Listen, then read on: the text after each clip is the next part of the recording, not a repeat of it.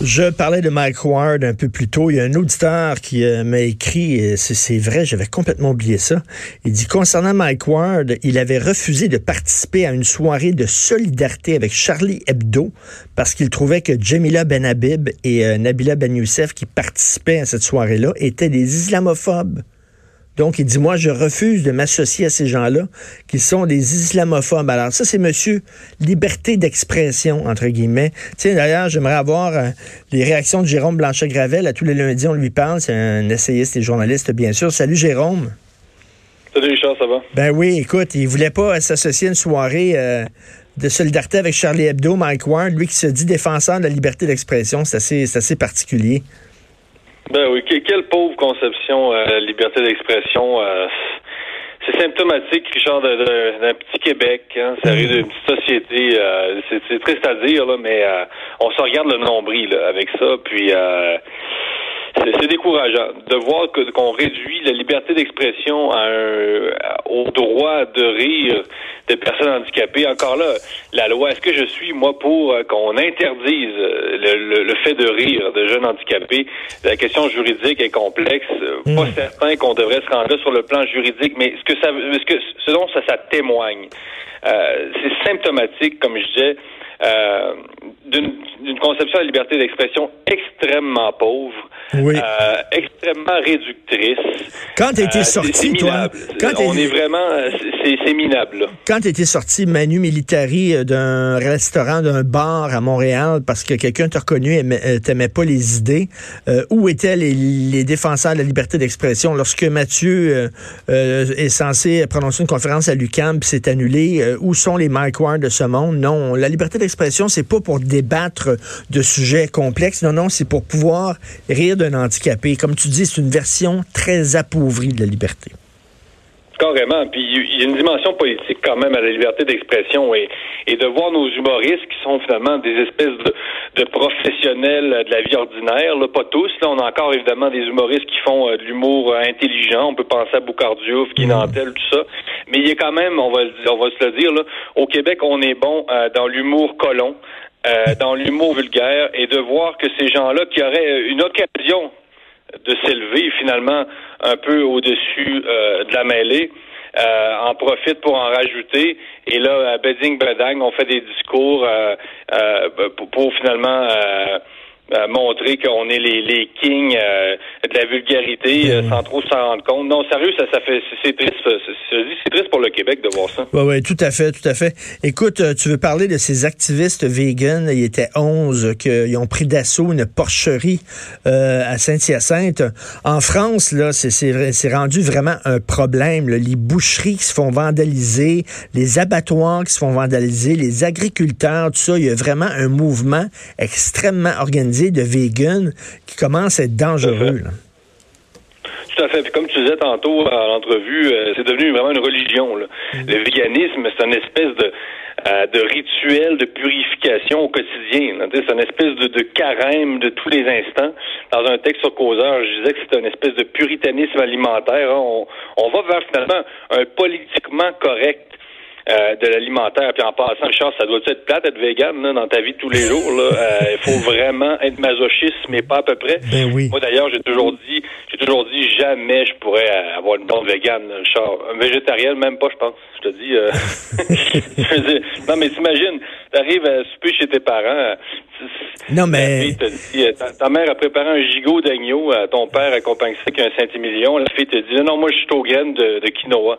Et tabarnouche. Eh ben, mais écoute, quelqu'un arrive souper chez moi puis dit je suis allergique, le mettons à la moutarde et tout ça. Là, ok, je prends ça en considération parce que, écoute, c'est vraiment la personne peut tomber malade, mais que quelqu'un m'impose son idéologie en disant moi je ne veux pas de bouillon de poulet dans ce que tu vas fabriquer, dans ce que tu vas concocter comme un repas, parce que moi idéologiquement je suis contre l'utilisation du bouillon de poulet, mais moi je vais dire reste chez vous, Christy, là, tu sais.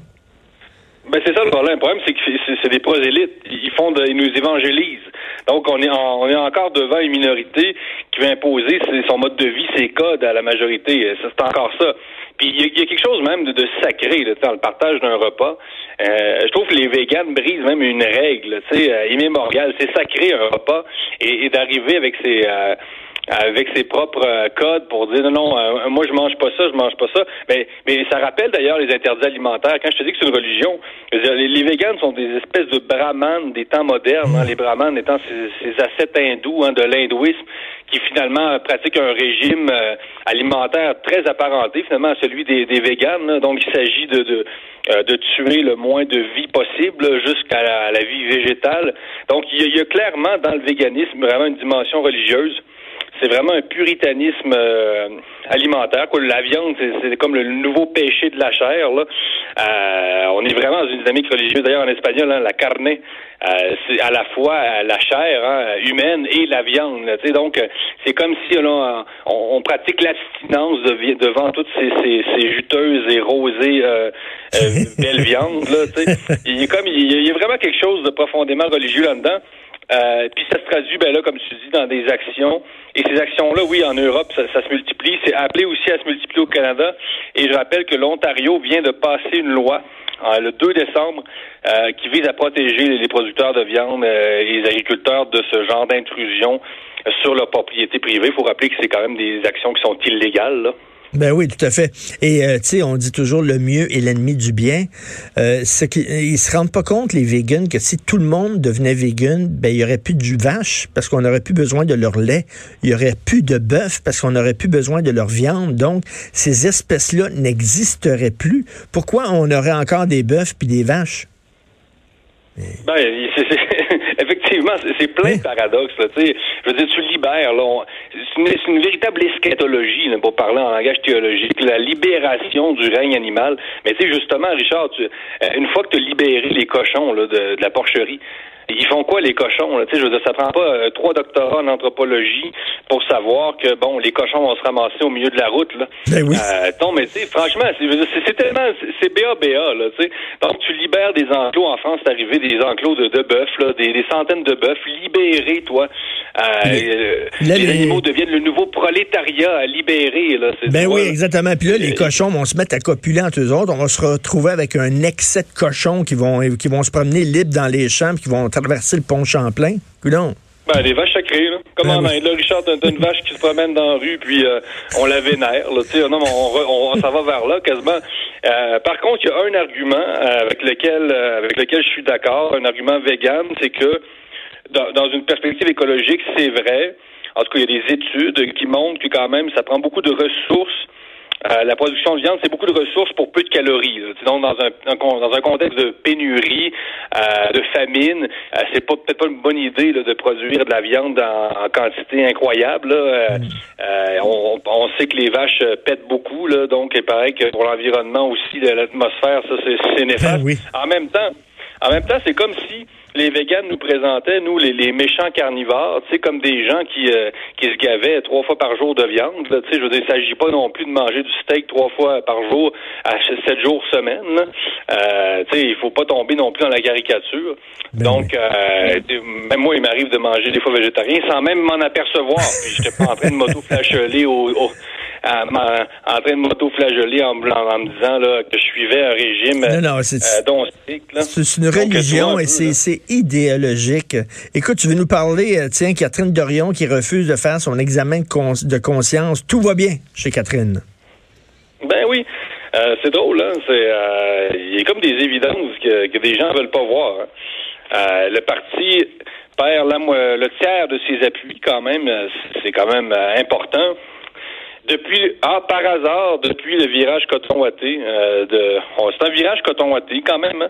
c'est juste un épisode gênant. C'est Richard, à l'international, j'ai encore un peu de difficulté à en parler à mes amis étrangers, de leur dire qu'on a parlé de ça au Québec une semaine complète. C'est un peu, c'est un peu gênant. Je te dis, c'est vraiment gênant. Donc, euh, et puis avec les Français, en plus, il faut faire attention. Il faut parler de kangourou, il y a une sorte de euh, sweater. Tu sais, on ne sait pas trop comment nommer ça. Au moins, c'est une polémique qui s'exporte mal à l'international. En France, en, France, il y a un gros débat sur la réforme, euh, la réforme des régimes de retraite. Ici, c'est le coton ouaté de Catherine Dorion. On a les débats qu'on peut, là. Oui, c'est ça. Ben c'est ça. C'est quand je disais tantôt petite société. Euh, je le dis avec amour hein, en passant. Là. Euh, je fais pas en Québec bashing là, mais c'est ça, petite société un peu refermée sur elle-même, hein, donc avec l'humour aussi qui qu'elle peut euh, euh, qui va avec. Donc c'est ça, euh, c'est plate parce que je pense que malgré tout, même si c'est la CAQ qui est au pouvoir, il y, a une, il y a une soif, je pense encore de gauche au Québec. On sait le, Québec est quand même euh, je dirais pas profondément de gauche, mais il y a une dimension sociale importante au Québec. Même Legault, tu sais, on, on disait avant qu'il soit élu, on disait mon Dieu, ça, va être le, règne du néolibéralisme. Euh, pas pantoute. Le Legault, on est on est loin de Margaret Thatcher, on est loin de Ronald Reagan. Euh, tu sais, le Québec euh, est, est, attaché à ces institutions sociales. Donc, il y a encore une, une soif, je pense, pour ce genre de gauche-là. Mais là, QS, avec son virage coton-watté, on est vraiment dans la gauche je me moi. C'est une gauche individualiste qui a absolument plus rien, finalement, de, de communautaire, même, de collectif, de social.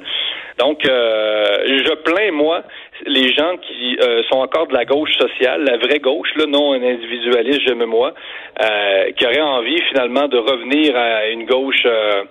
Ben, je dirais classique. Mais, mais t'as vu, t'as vu. Euh... avec euh, ce parti-là. Puis le PQ, en plus, ben, je veux dire, est mort. Là, donc, on n'a plus vraiment de parti vraiment de gauche au Québec seulement. Et t'as vu, euh, le Québec solidaire, du bout des lèvres, commence à dire qu'elle est peut-être un problème pour leur parti. C'est-à-dire que les projecteurs sont trop suels et pas, pas, pas, assez sur les idées que défendent euh, Québec solidaire.